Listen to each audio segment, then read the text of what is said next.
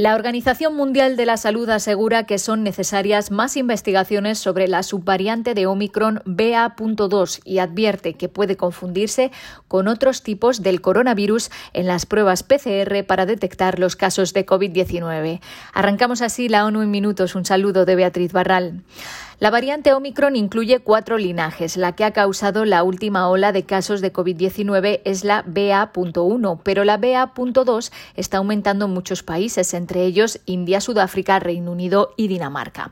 La epidemióloga que lidera la respuesta de la OMS al COVID, María Van Kerkhove, explicó en su cuenta de Twitter que la BA.2 difiere de la subvariante predominante en algunas proteínas, incluyendo la proteína de espiga. Se deben priorizar las investigaciones tanto independientes como comparativas sobre las características de la BA.2, incluyendo su virulencia y la capacidad de evadir las vacunas, dijo Van Kerkhove. La OMS advierte que, a diferencia de la variante predominante, la BA.2 no causa una marca concreta en las pruebas de laboratorio, que se denomina fallo de objetivo del gen S, lo que hace que pueda parecerse a otras variantes del coronavirus en un primer cribado. Esto no significa que la variante no se pueda detectar, sino que se hace de forma diferente. El secretario general y las agencias de la ONU han felicitado a Honduras por elegir a su primera mujer presidenta.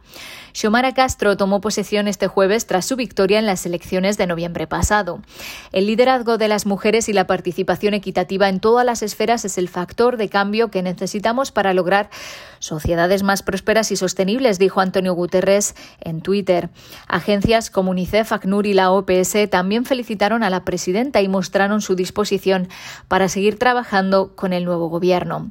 Castro dijo en su discurso de toma de posesión que ha ordenado al ministro de Relaciones Exteriores que envíe una comunicación a la ONU solicitando su apoyo y asistencia para crear una comisión contra la corrupción en el país. Un equipo de la ONU y de una ONG ha salido ileso de un ataque en Guaviare, en Colombia. El personal de la misión de la ONU en Colombia, la Oficina de Asuntos Humanitarios y una ONG se dirigía en tres vehículos a la zona rural de Guayabero para reunirse con las comunidades locales cuando fueron abordados por personas armadas que les obligaron a bajar de los carros.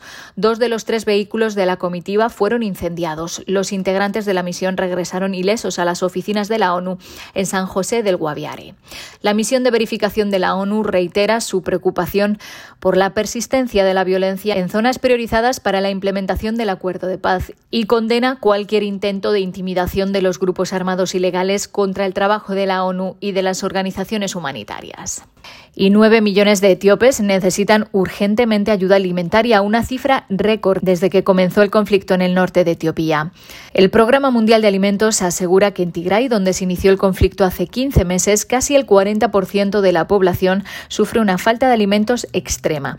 Un 13% de los niños menores de 5 años y la mitad de las mujeres embarazadas y lactantes están malnutridos. Las agencias de la ONU siguen sin poder llevar ayuda. However, no convoy has reached Tigray since mid Ningún convoy ha entrado en Tigray desde mediados de diciembre. Los combates y la seguridad están haciendo que para el Programa Mundial de Alimentos y otras organizaciones sea difícil llegar a las zonas aisladas por el conflicto, con condiciones que ponen en riesgo tanto a nuestro personal y los voluntarios como los suministros humanitarios, dijo el portavoz Thomson Peary.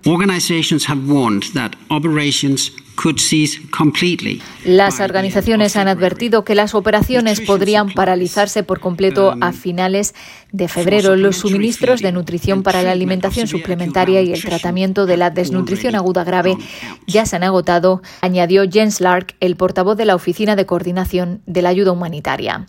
Hasta aquí las noticias más destacadas de las Naciones Unidas.